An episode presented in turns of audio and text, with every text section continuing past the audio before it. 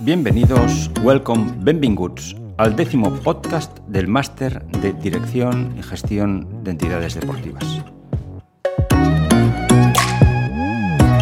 En este episodio intentaremos reflexionar sobre algunos aspectos de un horizonte que se abre de una manera irremediable, la gestión de la crisis en la empresa.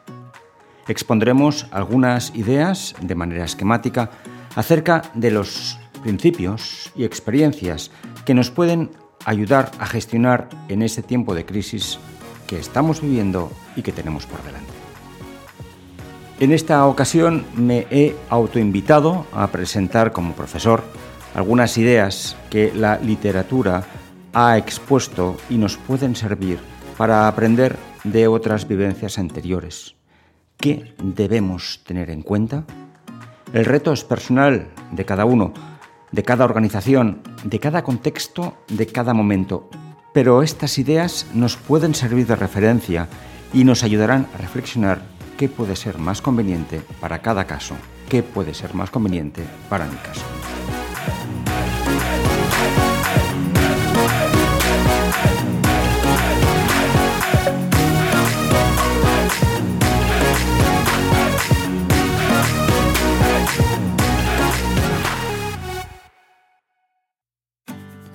La crisis que estamos viviendo no tiene precedentes. Afecta a todo el mundo, aunque de manera desigual, pero ha provocado ya una ralentización de la economía que The Economist valora en torno al 40% en el momento de editar este podcast, la caída de la actividad económica en el sector servicios, en el que se encuentran las empresas dedicadas al deporte, a las que nos dedicamos con esfuerzo y con ilusión. El impacto es terrible, pero las caídas y las crisis nos deben empujar a levantarnos, a cambiar de comportamiento para continuar, para luchar.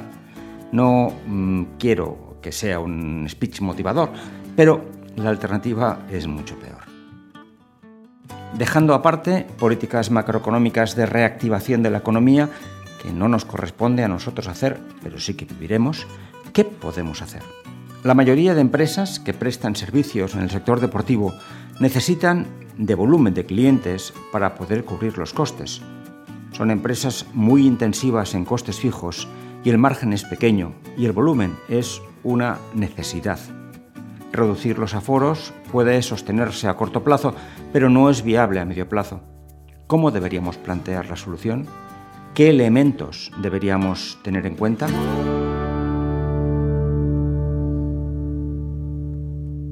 En este episodio enumero 10 ideas, ya que es el décimo podcast, 10 ideas de autores de la literatura de la administración y gestión de empresas, 10 ideas que he aprendido también de mi día a día, de mi experiencia en dirección, y al final también tres artículos que contienen otras muchas ideas muy interesantes, muy bien expuestas y que enriquecerán vuestras mentes.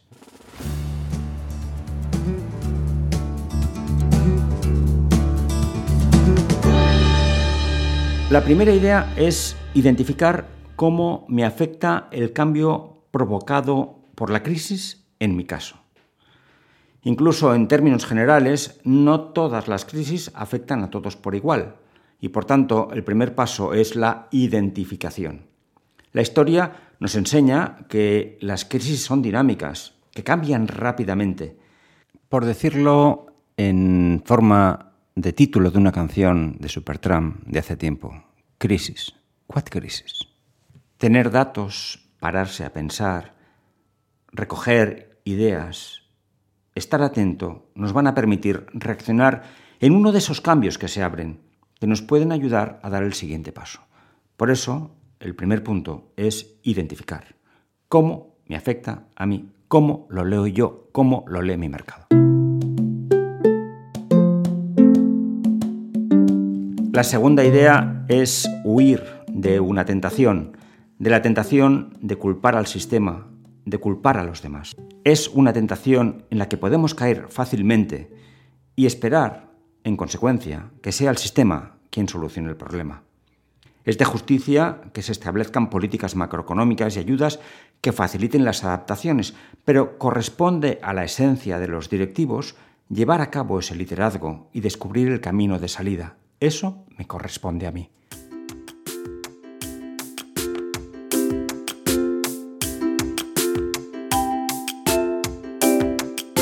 La tercera idea es estar atento, mirar.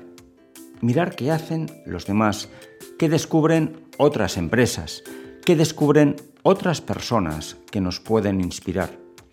El conocimiento se comparte y descubrir estrategias que funcionan supone estar atento y mirar más lejos que los problemas actuales, mirando también qué pruebas hacen los demás, porque nos pueden servir de inspiración, no tanto como copia, aunque quizá también, nos pueden servir como inspiración tanto de cosas que podemos hacer como de cosas que no conviene hacer. Recuerdo que Michael Porter define la estrategia no solo en positivo, sino también en negativo, diciendo que muchas veces la estrategia no viene definida por lo que queremos hacer, sino viene definida por lo que no queremos hacer, o también definida por lo que hacen otros y nosotros no queremos imitar.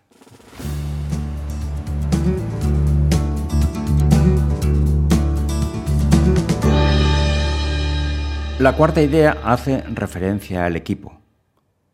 Una crisis es el momento para recoger el equipo que hemos venido generando en etapas anteriores. Evidentemente, si esto no ha sido así, tendremos un problema. La crisis es el momento para trabajar en equipo. Solo puede superar una crisis de manera individual aquellas personas que son excepcionales. Para la mayoría de nosotros, el resto está en encontrar soluciones que pasan por un comité de dirección, por un board en inglés. Si es que hemos sabido construir un buen equipo y escoger a esas personas que hacen un buen equipo, que vienen a sumar, que analizan, que comparten, que nos hacen crítica y nos hacen pensar, que nos hacen buscar la mejor solución. Esta es una de las enseñanzas de futuro que nos pueden dejar las crisis. Desvelan quién ha sabido hacer un equipo potente o quién solo ha sabido hacer un grupo con apariencia de equipo. Pero en fin, como nunca es tarde para comenzar, también el momento de crisis puede ser una buena oportunidad para empezar a gestionar, a crear, a trabajar en equipo.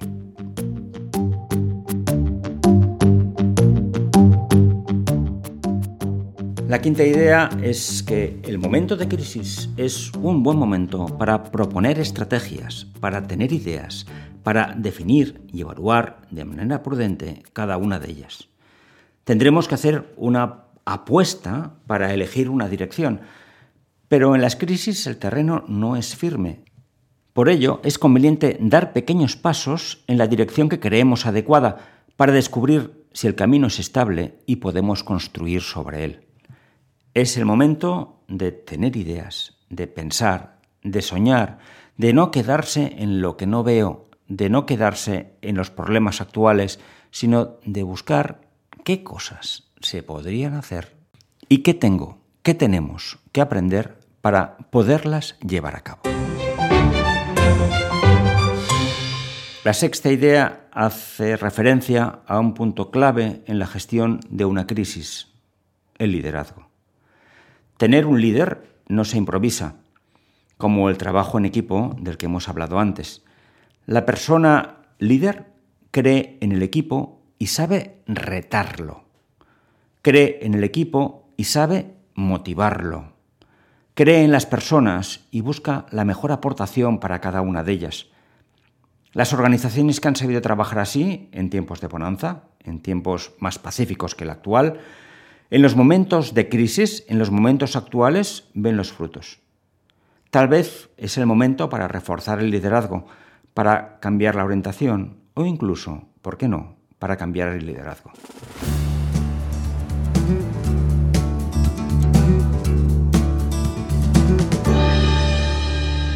La séptima idea hace referencia a gestionar la información y la comunicación en la empresa. Los tiempos de crisis son momentos en los que la ansiedad, los miedos afloran con facilidad. Son momentos en los que los rumores tienen un campo abonado. Incluso aparecen reacciones de algunas personas en forma de resentimiento o incluso de ira. La comunicación tiene un punto de arranque, la confianza. Esta confianza se traduce en hechos y me gustaría resumirla en una palabra, sinceridad. Saber comunicar con claridad los pasos que estamos dando y los resultados es un buen consejo. Comunicar con claridad tiene mucho que ver con la sinceridad de las personas que lideran la empresa, con la confianza que manifiestan en las personas que forman la empresa. Como pasa siempre, el tamaño de una organización dificulta la comunicación y cuanto más grande es la empresa, mejores profesionales necesita para que sea efectiva, pero la sinceridad y la confianza son las mismas.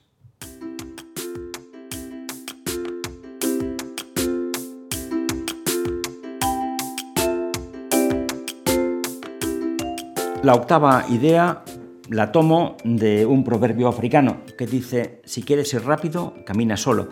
Si quieres llegar lejos, ve acompañado. Y lo tomo porque creo que es un buen momento para considerar qué alianzas puedo establecer para que me ayuden a crecer. Mejor dicho, para ayudarnos a crecer. Podemos pensar en aliados que fortalezcan alguna de las diversas etapas de provisión del servicio o de la producción del servicio o del, bien. Alianzas también pueden ser y deben ser con los trabajadores y con los clientes. No me voy a extender aquí, pero sí quería subrayar la idea de las alianzas, porque creo que el dicho africano que acabo de citar es muy esclarecedor y vale la pena tenerlo en mente. La penúltima idea, la novena, es que después de una crisis nada vuelve a ser como antes. Puede llegar a parecer que las cosas han pasado, pero siempre dejan una huella para bien o para mal. El reto está en saber aprovecharlas. Mirar al futuro con optimismo, intentando descubrir lo que podemos aprovechar es una habilidad que deberíamos potenciar las personas, que nos corresponde dirigir a otras personas y por tanto nos corresponde dirigir a organizaciones. Descubrir nuevas maneras de hacer, nuevas maneras de innovar, de hacer nuevo y de aprovechar las potencialidades de cada persona. Nunca deja de sorprenderme cuando tienen que defender algún proyecto los alumnos en la universidad, algún trabajo en equipo, cómo son capaces de asumir el reto y cómo son capaces de poner sus habilidades personales al servicio de una presentación, de una exposición, de un planteamiento, de una nueva idea. También lo vemos en momentos en las empresas donde la gente aporta sus conocimientos, sus talentos, y quien más que menos sabe cantar una canción, tocar una guitarra, un clarinete, imitar a alguien, un truco de magia, talentos que hasta ahora parecían ocultos. Qué bueno es saber aprovechar el talento de los demás y aprovechar esos momentos de crisis para que los demás nos ayuden, nos ayudemos entre todos a superarlos.